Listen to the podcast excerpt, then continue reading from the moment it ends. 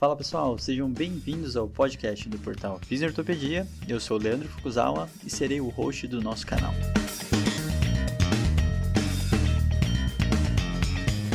Esse podcast tem como função ressignificar o papel do fisioterapeuta em tempos modernos.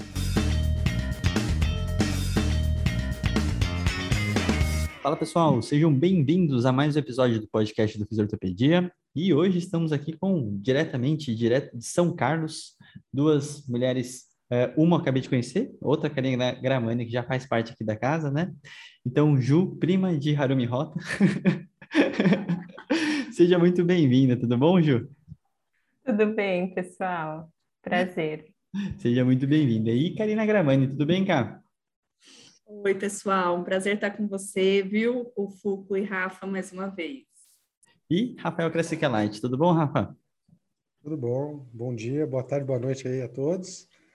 E é, vamos dar seguimento a uma conversa que já tivemos, né? Já rolou um episódio aqui que a gente começou a falar desse assunto. Exatamente. É quase um déjà vu, que é o nosso segundo episódio do dia, né, Rafa? é, Para contextualizar as pessoas, é verdade. Eu e o Foucault já gravamos um episódio. Gravamos hoje, né? Um episódio de podcast. Esse é o segundo dia. Muito bom, muito bom. Então, primeiramente, a gente vai começar aqui com a Juliana Ansai, tá? Ju, por favor, se apresente e fale quem tu és. Certo. Eu sou fisioterapeuta.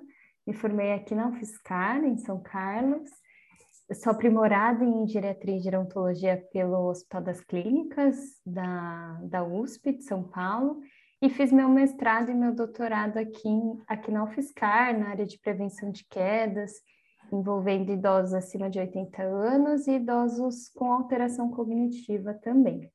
E atualmente eu sou professora adjunta do Departamento de Gerontologia aqui da UFSCar. É um prazer, pessoal. Muito bom, Ju. Seja muito bem-vinda. E Karina Gramani, se caso alguém não lembre quem é Karina Gramani, né? Por favor, cara, relembre as pessoas. Pessoal, é, eu sou fisioterapeuta também de formação. É, eu fiz aprimoramento em traumato ortopédica em São José do Rio Preto, mestrado e doutorado na fisioterapia aqui na UFSCar e eu tenho especialização em saúde pública pela USP. Hoje eu atuo junto com a professora Juliana, somos colegas de departamento no departamento de gerontologia aqui da UFSCar. Muito bom. E a Karina, ela faz parte do nosso programa, né, da especialização em dor, vai colaborar com a gente aí de forma muito especial, né? Então, é professora da casa. Então, vamos começar do começo. Vou pedir para a Ju falar um pouquinho do, do programa em si, o programa Magic, que é o que é o foco, né, do episódio de hoje. Então, Ju, me fala um pouquinho como que ele surgiu, o que que ele é, qual que é o foco e o objetivo dele. Depois a gente volta para o começo e, e vai para o assunto, tá? Então, por favor. Certo. É, pessoal, o programa MEDIC é o programa multidisciplinar e assistencial de gestão para idosos caidores, aqui é, inicialmente em São Carlos, né? Mas a gente abriu agora para todo o Brasil. E ele começou de uma conversa minha, da Cá, e da professora Larissa Riani, do Departamento de Fisioterapia da UFSCar. E atualmente a gente está com, com fisioterapeutas, com educadores físicos, com alunos de mestrado, iniciação científica, outros professores e colaboradores conosco. E o que, que é o programa MEDIC? O programa MEDIC ele é destinado então para idosos caidores que caíram é, no último ano e a gente realiza a gestão de casos com eles. É, o que, que, seria a gestão de casos? Seria, na verdade, a gente. É, o que, que seria? A gente faz primeiro uma avaliação multidimensional dos diferentes fatores de risco envolvendo as quedas. A partir daí, a gente consegue identificar os principais fatores de risco de quedas para esse idoso, de forma individualizada. Então, a gente consegue fazer um planejamento, um plano de cuidado individualizado para esse idoso e a gente monitora esse plano, a gente acompanha junto com o idoso é, ao longo de 16 semanas. E para a gente ver se a gente consegue diminuir a taxa de quedas desses idosos, diminuir as consequências relacionadas às quedas e também os fatores de risco tanto motores, psicológicos, ambientais relacionados a isso. Muito bom. E aí eu vou pedir, né? Então vamos voltar do começo. Esse programa é bem interessante. Ele vai abranger, acho que sair um pouco do, do tradicional, né? Acho que tem algumas questões que a gente precisa começar pelas definições, conceitos. Aí eu vou pedir para cá falar um pouquinho do que que são, né? O, o, a, o nome, né? Quedas, né? Parece meio óbvio, mas acho que é importante detalhar até para entender toda a dimensão que a gente está falando dessa problemática. O Foucault acho super importante a gente retomar o conceito de quedas porque muita gente não sabe o que é quedas, né? Os próprios profissionais da saúde. Então, acontece que o, o, não é o idoso, né? Não é o familiar que tem que saber, são nós profissionais de saúde, e isso já gera uma subnotificação de queda. Então, queda não é ir no chão, né? Muitas vezes falam, ah, o idoso caiu quando ele foi no chão. Na verdade, queda é qualquer desequilíbrio, né? Quando você estiver numa posição e não conseguir, por algum desequilíbrio que aconteceu, se manter nessa posição e cair, né, e for ao nível abaixo da, da posição que você está. Então, se eu estou de pé e eu caio em cima de uma cadeira, de um sofá, de uma mesa, porque eu não consegui, com o desequilíbrio que aconteceu, me manter na posição de pé, isso é uma queda. Se o idoso está no sofá e ele, na hora de tentar se levantar ou se mexer no sofá, ele vem para o chão, apesar de não estar tá de pé, isso é uma queda. Então, muitas vezes as pessoas não entendem o que é uma queda, e isso faz com que a gente não é, dispare alguns alertas, né, de risco para esse evento que, infelizmente, é tão prejudicial ao idoso. Então, é muito importante que a, principalmente a fisioterapia, que atende muitos idosos, mas a enfermagem, né, a, a medicina, é, o pessoal da terapia ocupacional, da educação física, esteja atento ao evento de queda e qualquer relato né, de, desse evento que muitas vezes não é só cair no chão. Então, acho que isso é muito importante, porque é, na literatura a gente tem que o idoso ele é considerado caidor se ele caiu duas vezes ou mais nos últimos 12 meses. E muitas vezes, em alguns programas, o idoso só é realmente assistido se ele caiu pelo menos duas vezes nos últimos 12 meses. E se a gente não notifica adequadamente, se a gente não entende esse conceito, a gente acaba privando um idoso de ser melhor assistido. E a gente pode considerar que a gente, antes do idoso cair, a gente tem fatores que a gente já começa a se alertar para o processo ou a gente precisa esperar alguma, alguns eventos acontecerem para dar a atenção específica? Como que começa essa atenção nesse, nesse aspecto, cara? Eu, eu acho que isso é muito interessante no processo de envelhecimento, né? Todo mundo sabe que a queda é multifatorial, mas aí na hora da assistência a gente esquece um pouquinho disso e se atenta muito mais à, à, perda de força muscular, ao desequilíbrio postural, e a gente esquece de outros fatores que levam o idoso a ter risco.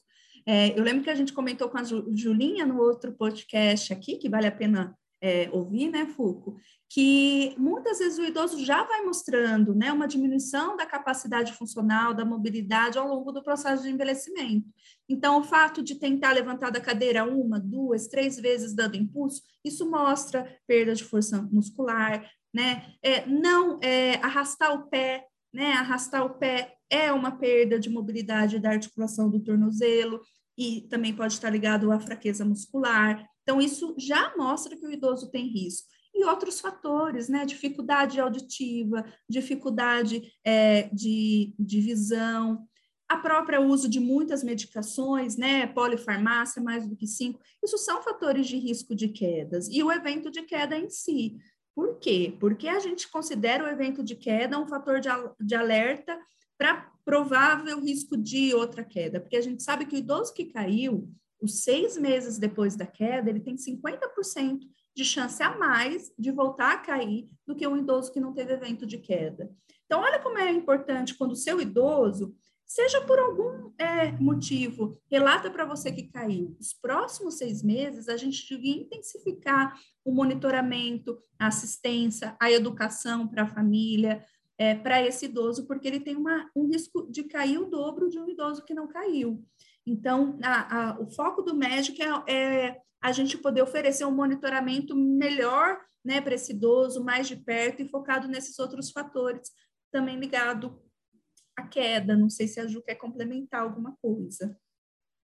Ju? É. Acho que é importante destacar também, né, o porquê a gente falar sobre prevenção de quedas, né? Não é só por conta da prevalência que ela é alta. A gente sabe que idosos da comunidade, eles caem, pelo menos 30% desses idosos, eles caem uma vez por ano. E aí, dependendo de alguns fatores, essa prevalência ela pode dobrar. Por exemplo, idosos com alteração cognitiva, eles podem ter uma prevalência de 60%, 70% de cair. Mas não é só isso, né? É, além da prevalência, a gente tem as consequências relacionadas às quedas. As consequências de, de uma queda de um idoso é muito mais sério do que de um adulto e de uma criança. Então, pode ser consequências relacionadas à parte física, é, como lesões leves, lacerações, é, fraturas, e também podem ter lesões relacionadas a partes não físicas, a partes psicológicas, sociais. Então, o idoso que cai é um idoso que provavelmente vai ter medo de cair de novo, isso vai gerar é, uma diminuição da atividade física desse idoso, uma diminuição da atividade social, e aí, consequentemente, a pessoa ela pode ter um risco de ter depressão, pode ser hospitalizada, institucionalizada e pode ter uma consequência ainda mais grave que a morte. Então, tanto a prevalência quanto a consequência é, são fatores que levam a gente a discutir e a trabalhar com a prevenção de quedas, que é o que a gente faz no programa Medic. Que legal. Pode falar, cara. Eu só queria complementar que além né, da, da, da própria prejuízo que pode ter para a saúde do idoso, né, de sobrecarga de cuidado para o familiar idoso, a gente tem uma parte assim, é um evento evitável na maioria das vezes. E isso tem um custo muito alto para o serviço de saúde, para as famílias e para o idoso. É, o ano passado, a gente teve de internação por queda 128 mil casos no Brasil. Desses, mais ou menos 64 mil idosos tiveram fratura de fêmur. E a gente sabe o quanto para um idoso né, a fratura de fêmur pode trazer complicações. E mais de 11 mil idosos vieram a óbito o ano passado por causa de evento de quedas. Então, assim, a gente sabe que esses números são grandes, né? E a gente pode evitar. Então, acho que o, o, o importante da gente estar atento aos alertas do idoso e da gente fazer programas preventivos é que é um acidente evitável, né? Eu, eu fiquei bem curioso, já que a gente está um pouco ainda nas definições, né? Porque a gente, querendo ou não, a gente está tendo uma população hoje que está envelhecendo no geral, né? E querendo ou não, acho que é mais ativo. Então, a gente também tem, tem idosos que estão fazendo atividade, né? Numa rotina social interessante. É, e se eu falar dessa pessoa que é ativa, ela também tem seus riscos aumentados ou é uma é como se fosse um alerta menor entre aspas, né? Tem, tem alguma diferença em relação a esses aspectos dessas pessoas? Quem quiser responder, fica à vontade. Pode falar. Eu posso iniciar e depois a Cá me complementa. Tem diferença sim, inclusive, na verdade, no programa MEDIC, a gente inclui tanto idosos que têm baixo nível de atividade física, quanto idosos que têm alto nível de atividade física. Idosos que é, praticam atividade física também caem. Claro que de, com uma prevalência um pouco mais baixa, né, do que idosos sedentários, mas sim eles têm risco. Depende um pouco, é, é, essa diferença, assim, ela ela está ligado a, a é, é a forma com que a pessoa cai, né? Então, normalmente os idosos que são mais ativos fisicamente, eles costumam cair fora de casa. E os idosos que são mais sedentários, eles costumam cair mais dentro de casa, na cozinha, é, na sala, no quarto. Então, são características diferentes, mas sim, os idosos é, praticantes de atividade física, eles também caem. Eu pergunto até. Pode falar, cara. Acho que isso é muito importante porque a gente foca num estereótipo do idoso fragilizado que cai. E isso não é verdade, né? Justamente por a queda ser multifatorial. Então, se não é a parte física, que é um fator de risco prioritário para cair, esses idosos que são ativos, que estão no supermercado, que moram muitas vezes sozinhos, que são independentes, que estão indo em outros grupos, né, de centro comunitário, CRI, estão no, no clube, eles também caem, né? Uhum. Então, é importante a gente é, falar isso, né? É, porque a gente tem fatores ligados, por exemplo, à, à cognição, à atenção, né? E, e, outros fatores que podem estar relacionados à saúde, né? Incontinência urinária no idoso é um fator de risco que cai, né? É, a própria saúde das carótidas pode levar, as medicações. Então, é muito importante que a gente entenda que não é só o idoso frágil que cai, né? É, eu faço até essa pergunta porque como o foco do, do programa médico, como vocês falaram, está relacionado a monitoramento, né? são, são diversos sintomas que são, fazem muita parte da rotina. E, e, é uma coisa meio progressiva, meio acumulativa, e eu acho que tem essa fase de transição, né? Se a gente está falando entre 60, 70, a pessoa está começando a, a, a, se tornar idoso, graças por definição, né? É, por idade, e, e, às vezes você simplesmente ignora. Então, assim, saber qual que é esse, esse, esse ponto de transição ele começa talvez que seja essa coisa da prevenção primária, de conseguir detectar algumas questões específicas, né, para realmente conseguir olhar, porque quando a gente fala de 80, 90 para cima, assim, é muito fácil, né, muito escancarado, entre aspas, quando a gente pensa nessa população, como a Ká falou, né. E aí, é, falando desses fatores de risco, estão falando muito de monitoramento, né, é, quais são os outros fatores de risco que a gente tem que pensar e qual que seriam os monitoramentos adequados e até se, se o médico contempla todos e quais que não, né? Então, acho que é uma parte importante de falar. Se a Ju quiser começar também de novo. Pode ser. É, a gente tem fatores de risco que são intrínsecos, que são do indivíduo, e fatores de risco não intrínsecos. É, exemplos de fatores de risco intrínsecos que a gente tem, a idade, o sexo, as mulheres elas costumam cair mais que os homens, a parte cognitiva, a parte motora, então diminuição de força muscular, é, déficit de equilíbrio, é, déficit visual, como a Ká falou, e a gente tem os fatores não intrínsecos, né?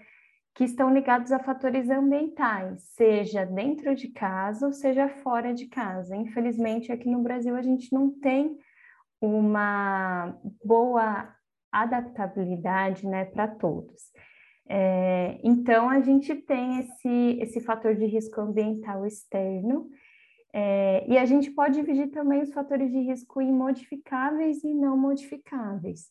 O programa médico, ele trabalha com fatores de risco modificáveis, potencialmente modificáveis, porque a gente sabe que a idade, o sexo, é, embora sejam fatores de risco, a gente não consegue controlar mas a maioria dos fatores de risco de quedas a gente consegue sim controlar, desde que tenha é, programas específicos para isso, como o programa médico. É, pode falar, cara. E acho que é, é legal, o Foucault, a gente dizer assim, qual é a grande diferença do MEDIC para aqueles programas que né, o pessoal da fisioterapia conhece muito bem, o programa de Otago, né, que é um programa super famoso, é, é, para prevenção de quedas. A grande diferença do MEDIC é a gestão desses fatores de riscos modificáveis, quando depois da avaliação a gente vai apresentar para os idosos esses fatores de risco e construir junto com o idoso qual é a prioridade dele e como a gente pode trabalhar isso ao longo das 16 semanas. Então, ao longo das 16 semanas, além dos exercícios físicos que eles vão fazer do programa multimodal de quedas, que já está posto na literatura, que traz benefícios para o idoso, que todo mundo faz muito bem na prática clínica, que é equilíbrio, coordenação, é, fortalecimento muscular, atenção é, dividida. O MEDIC foca, eu acho que em duas coisas é, é importante, que é essa parte de educação em quedas e também de auxiliar o idoso a todos os encaminhamentos, a todas as modificações, para a gente reduzir esses fatores de risco de quedas, né? Então, isso é acompanhado com o idoso, é, isso é construído com o idoso e a gente vai trabalhando isso semana por semana, né? Desde adaptações, como a Ju falou, que pode ser da casa, né? Barra no banheiro, adaptar a iluminação, adaptar o ambiente, por exemplo, é, do quarto. É, há, por exemplo, a gente também orientar eles qual é o calçado mais importante, mas também aos encaminhamentos, por exemplo, das outras condições de saúde é, envolvidas, né? Então, muitas vezes o, o, programa de exercícios da fisioterapia é muito bom, mas por que o idoso continua caindo?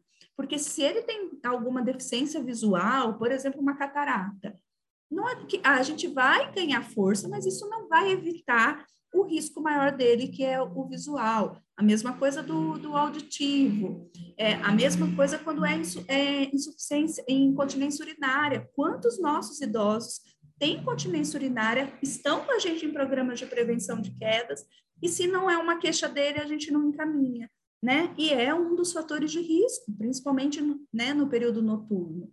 Então, acho que a grande diferença do MEG é isso, é trabalhar cada fator de risco com os idosos, e eu acho que a grande diferença é que muito na literatura, quando a gente pega os programas de prevenção de queda, os idosos com algum déficit cognitivo eram excluídos, né?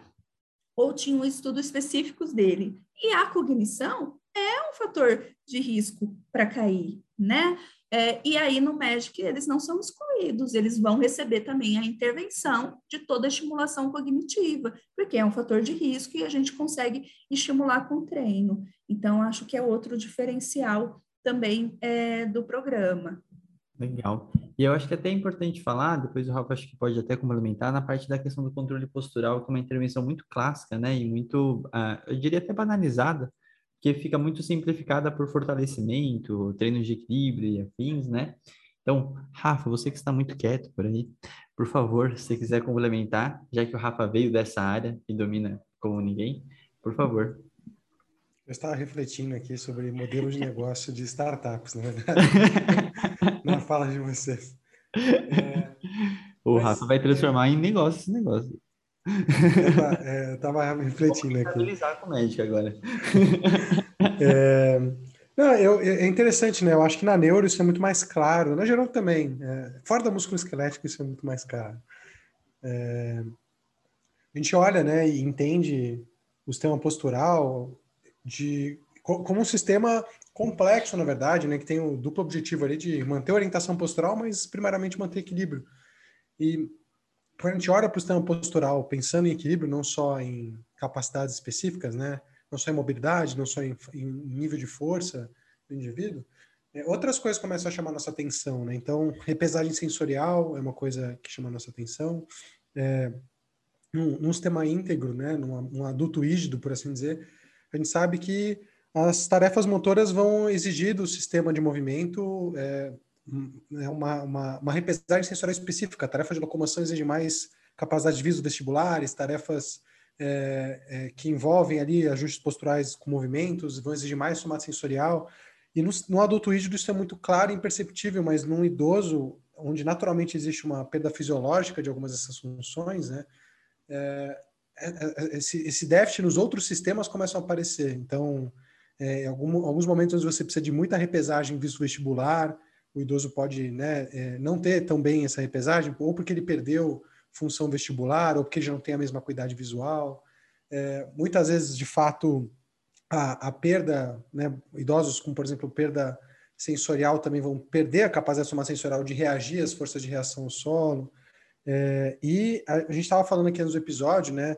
É, controle motor ele exige cognição. Então, o comportamento motor sempre envolve cognição em maior ou menor grau, né? Então, o, movimento não acontece no vácuo, ele acontece dentro de um contexto e idosos têm é, diminuição desse recurso cognitivo. Então, é, eu estou tentando construir um cenário onde a gente entende que, a gente falou disso hoje no outro episódio, né? Mas é, trazendo a mesma fala que a gente falou aqui, é, te entende que quando você olha para o comportamento motor, tirando a lupa só da mobilidade do tornozelo do idoso para queda ou da fraqueza, você começa a perceber que, na verdade, você tem muito mais possibilidade de estimulação desse idoso, né? Do que só fazer fortalecimento de quadríceps, membro inferior, ou tentar treinar mobilidade. É, isso vai desde trabalhar dupla tarefa motora-motora, cognitivo-motora, e até também expor ele a demandas que vão, em diferentes posturas, né, exigir repesagem sensorial, exigir que ele tenha atenção dividida, sustentada, focada, externa, interna. Então, é, pelo que a literatura traz nessa área, é, e aí de novo eu estou falando muito do meu background da neuro, né, não tão específico na geronto em quedas, mas é, a gente pode se beneficiar muito de treinos específicos realmente de controle postural é, nesse quesito, né, em pacientes, eu estou falando de pacientes neurológicos ou com ataxia sensitiva, por exemplo, é, ou qualquer outro tipo de ataxia, né, o, o treino específico dessa, dessa repesagem, da dupla tarefa, é benéfico. E eu também, pelo que eu sei da literatura, não sei a qualidade de evidência disso, né, mas é, eu acho que tem evidências interessantes mostrando que treinos específicos posturais também são né, interessantíssimos para idosos com risco de queda ou caidores. Até aproveitar. Eu falei que quando eu pensei em prevenção de quedas, eu pensei no Rafael da neurociência, porque ele ia falar, tá vendo? Não foi à toa. Olha deixa eu só complementar, porque ele falou uma palavrinha linda que eu esqueci, que é a repesagem, né, o, o Rafa. A importância da gente entender que o idoso, no processo de envelhecimento em si, a gente sempre trabalha com os dois ajustes, né? Antecipatório e compensatório, para manter o equilíbrio também, né? E que no idoso, no processo de envelhecimento normal, esperado, ele já vai usar mais os, fator, os ajustes compensatórios. A gente perde essa capacidade de antecipar né, esses ajustes posturais. E aí o Rafa lembrou, lembrou muito bem, um, idoso que tem diabetes, ele ainda perdeu mais ainda essa capacidade pela falta da informação sensorial. Um idoso que tem um comprometimento vascular, né, é, cerebral vascular, é, de Parkinson, ele perdeu ainda mais essa capacidade de, de ajuste é, postural antecipatório. E aí a gente esquece da cognição, função executiva, né, gente? Planejamento de movimento, a própria atenção, se essas dimensões na cognição estão mais prejudicadas do que a memória, né? No idoso a gente foca muito na memória, o idoso tem um risco maior de cair. Então, é, a gente precisa olhar isso, e é isso. É treinável, a gente pode melhorar e a gente pode treinar o idoso para viver o dia a dia, né? A gente não faz uma coisa, não é só o Foucault que faz várias coisas ao mesmo tempo. Todo mundo faz, a gente se movimenta, a gente olha a placa, né? Não é, não é uma habilidade só do Foucault, ele faz mais, gente. Mas a gente também faz. E o idoso é a mesma coisa, né? No dia a dia ele está conversando com o familiar, ele está andando, ele está prestando atenção no gato, no, no neto, na casa, na rua, né? Então a gente precisa lembrar que esse treino precisa acontecer além né, do foco específico do treinamento de força e coordenação. E a gente esquece dessa função executiva, a gente esquece dessa atenção e dos ajustes posturais antecipatórios, né? Inclusive da transferência de aprendizagem, né? A gente, é, acho que o, o, foco, de novo, eu faço um paralelo forte com, com a neuro, né? Para mim faz muito sentido isso. O foco é na função e, e não adianta você treinar o indivíduo especificamente dentro do consultório, dentro né, de um ambiente controlado, se isso não reproduz as demandas que ele vai encontrar no ambiente onde ele tem risco de queda. É, então, assim, aquele treino seriado, clássico, de fazer tudo controladinho no plano sagital, é, tem um limite de transferência de aprendizagem que pode não é, não vai tudo todo esse trabalho para fora do consultório, né? Que eu acho que é o, o grande foco ali, né? Quando num, trabalho com idoso específico, que é o que a gente quer. A gente quer que no ambiente onde ele tem dupla tarefa, quando ele atravessa a rua, num solo instável, com, enfim, múltiplas coisas fazendo ao mesmo tempo, que ele consiga lidar com aquela demanda do ponto de vista motor, né? Genial. Não que ele consiga fazer isso tablado no consultório só. Deixa eu perguntar para cá, que acho que ela deve estar mais dentro da literatura, ou a Ju, né? Quando a gente está falando desses assuntos, é, eu acho que tem uma ilusão, né, desse, nesse processo que o fisioterapeuta tem dentro do consultório, que ele faz todo o trabalho de equilíbrio, força, como a gente estava falando, que é de certa forma muito simplificado, e talvez tenha uma dificuldade até de entender se isso está adequado ou não. Quando a gente fala de efetividade de um programa, de um trabalho como esse, o que, que a gente está olhando além da diminuição da quantidade de quedas, por exemplo? Eu acho que talvez se a gente conseguir deixar até um pouco mais palpável, é interessante para saber se está indo num caminho interessante ou não, porque senão fica aquele trabalho de força por força, exercício por exercício e acaba não indo em nenhuma direção e você também não consegue saber se tá, se precisa pivotear e ir para algum outro lado, né? Então, assim, se vocês puderem falar um pouquinho dessa questão de efetividade ou se é realmente exclusivamente a quantidade e de quedas, a incidência, né? Acho que fica legal para esclarecer um pouquinho mais para quem estiver escutando. A maioria, e a Juliana pode, é, se eu esqueci de alguma coisa, me complementa. A maioria dos programas de prevenção de quedas, eles olham basicamente a força muscular, a mobilidade e a independência, por exemplo, para marcha, né? Então, a maioria são essas, essas variáveis, ou medo de cair, que é importante, né? A maioria olha isso, Foucault. Mas a gente tem que pensar que para a prevenção de quedas, é, primeiro, num, num, numa avaliação longitudinal, é né, a, a independência, é a segurança para poder participar da comunidade e é também a, a diminuição da incidência de quedas para esse idoso. Né? Então, o que é mais importante para a gente ver também, que eu acho que é uma coisa que a gente faz, é, fala para o idoso é essa capacidade dele ter uma mobilidade aumentada e a segurança de fazer as atividades de vida diária, né?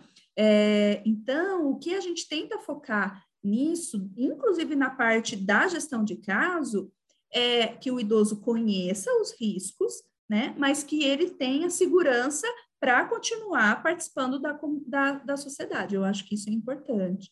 Tem um programa na Inglaterra que eu acho muito interessante, que o idoso não entra para o grupo de prevenção enquanto ele não consegue rolar na cama sozinho ou levantar do chão, né? É, e muitas vezes o que a gente vê é que a gente tem um medo, né, de colocar o idoso no chão e ele tem que aprender, né, a levantar sozinho. É, e, e, isso eu acho que é muito importante. Então, assim, um, um padrão, a atividade em grupo, ela é tão efetiva quanto a individual na literatura, é, mas a gente vê que o idoso tem que ter essa independência para esse tipo de atividade, levantar da cadeira, rolar na cama, né, e participar da, da comunidade. E eu, eu só queria focar, a Ju pode complementar, mas quando a gente falou do idoso saudável, né, e acho que a gente trouxe isso, né? O idoso saudável, ele vai cair na hora de pegar o ônibus, na hora de andar na rua, porque realmente ele participa mais da comunidade.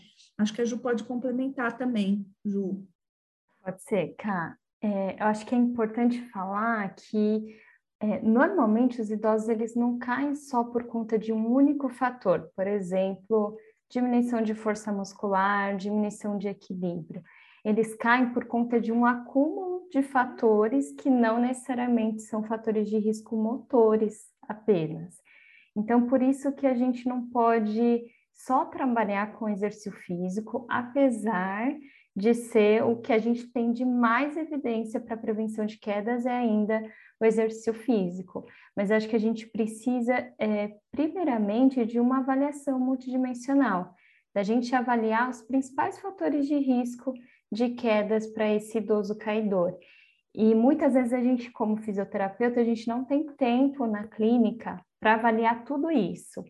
E por conta disso que a gente precisa de conversar com os outros profissionais, psicólogos, gerontólogos, outros profissionais que atuam com esse idoso, né? Eu acho que é isso que a gestão de casos ela faz também, ela tenta facilitar essa comunicação, essa avaliação mais completa.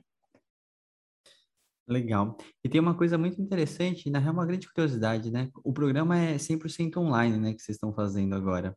E eu queria entender como é que está essa aceitabilidade. Acho que eu queria escutar um pouco mais da experiência de como está o programa, se são vocês que estão fazendo diretamente.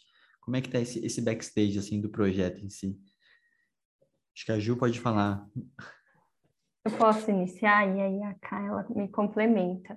Mas a gente está tendo uma adesão muito grande ao programa é, da gestão de casos. Então a gente fez até um, um estudo preliminar e a maioria dos idosos eles estão com adesão de 90% para cima. É, isso talvez porque a, a, gestão de casos ela depende do idoso, né? O, o, plano de cuidado ele é feito junto com o idoso e, e o, o, gestor de caso, que são os nossos alunos da, da graduação da gerontologia, eles trabalham muito com a motivação desse idoso. E a partir disso a gente consegue às vezes é, melhorar ainda mais o plano de cuidado do idoso, às vezes modificar alguma coisa porque às vezes tem alguma barreira que está impedindo esse idoso de fazer é, o plano de cuidado que a gente tinha pactuado com ele. Então, a gente vai trabalhando junto com o idoso. Acho que isso que faz com que a nossa aderência ela seja tão alta. Que legal, que legal. E aí, outra aceitabilidade que eu queria escutar é, é em relação à família, né? Porque eu acho que com certeza, se o ambiente, a família faz parte do ambiente, contexto, né?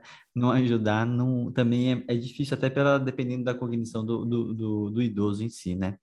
Então, como é que tá essa parte? É, é muito importante para a gente que a família, por exemplo, esteja em alguns testes de mobilidade junto, né? Então, acho que é importante a gente dizer assim, ó, nos surpreendeu também, né, Fuco? Nessa época de pandemia, a gente também teve que pensar num programa médico que era presencial e, nossa, a gente vai lidar com idosos caidores de maneira remota e a segurança, né? Então, acho que é muito importante a gente dizer que ninguém caiu, no remoto e que é possível fazer. Eu acho que isso é importante. Então, claro que tem alguns testes que a gente precisa de um cuidador, um familiar na hora de, de executar, né? Os testes de mobilidade, o TUG, por exemplo, né? A gente faz sempre com o familiar, mas alguns fatores modificáveis precisa dessa família para o idoso dar conta, né? Então, o envolvimento da família é muito importante. É, a gente teve desafios né, nessa adesão do idoso. É, e a equipe começou desde ensinar o idoso, muitas vezes, a usar o Google Meet, né, a posicionar a câmera para fazer o exercício. E o que a gente pode dizer para vocês é que, mesmo os idosos com comprometimento cognitivo, que fazem a intervenção cognitiva, eles se dão muito bem. Então, a gente conseguiu, a gente tinha cartilha, a gente envolvia a família nisso, mas eles conseguiram. A gente tem a limitação, precisa da internet, é, mas a gente teve muita boa adesão dos familiares também. Né? Os idosos têm eles têm tarefas cognitivas para fazer, tarefas dos exercícios, e a gente percebe que quanto mais os familiares percebem o envolvimento desse idoso ao longo das 16 semanas fazendo, na reavaliação, no follow-up, eles inclusive ajudam mais, né? Então, o, acho que isso nos surpreendeu também. Primeiro que eu acho que esse empoderamento do idoso, de entender os fatores de risco e como que ele queria trabalhar, nada imposto, né? Então, assim, a gente mostra que isso é um fator de risco e que é possível ele modificar para o bem-estar dele, para a segurança dele.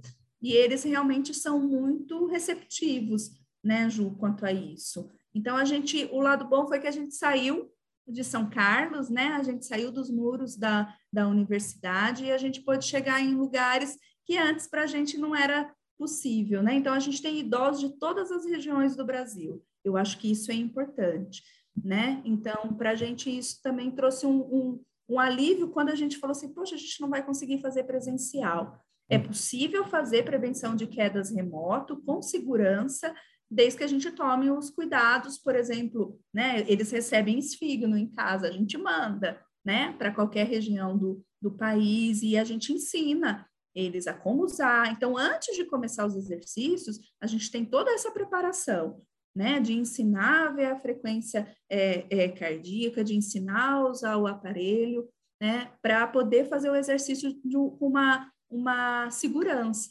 né? E os exercícios são feitos junto com o, a, a fisioterapeuta e a educadora física, e depois a, a, gente tem progressão, né? Por, durante duas semanas, vai progredindo individualmente. E eles recebem os vídeos para ir acompanhando.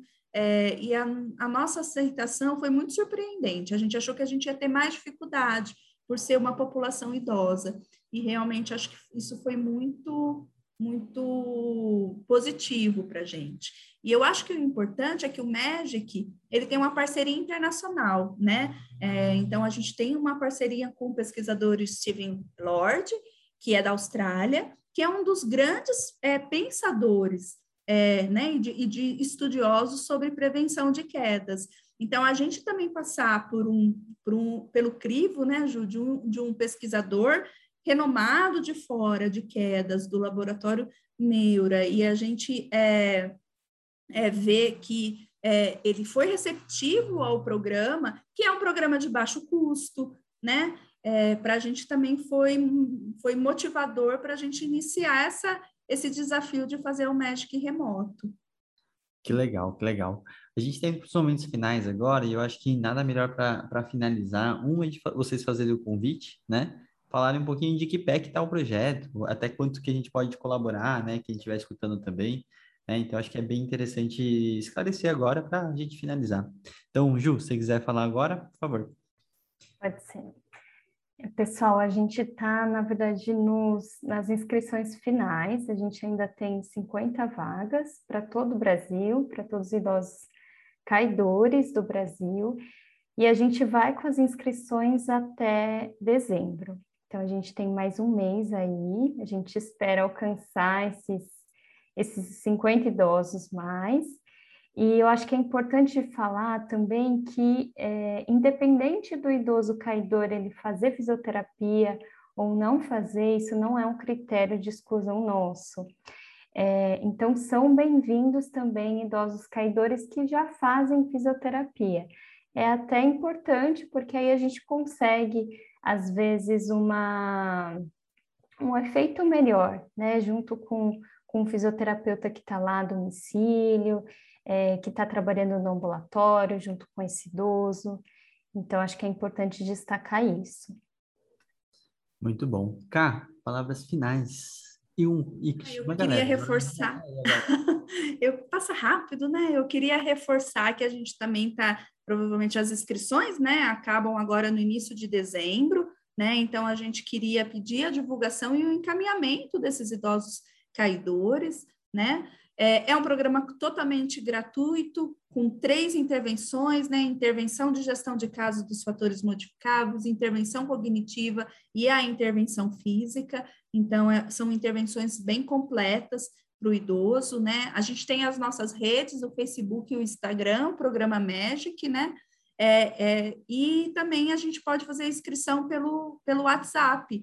Então, se eu posso deixar o telefone? É 16 99729 9855. Então, para quem tem né, um familiar, é, um vizinho, é, ou mesmo um paciente, a gente está com as inscrições abertas até o início de dezembro. É, é uma pesquisa, né, mas é uma pesquisa com intervenção, então eu acho que o, o importante é que vai gerar conhecimento para a área e eu acho que fortalecer né, a nossa atuação profissional da fisioterapia, mas junto com uma equipe multidisciplinar, numa, num quesito para o idoso e para a saúde pública é importante, como a prevenção de quedas.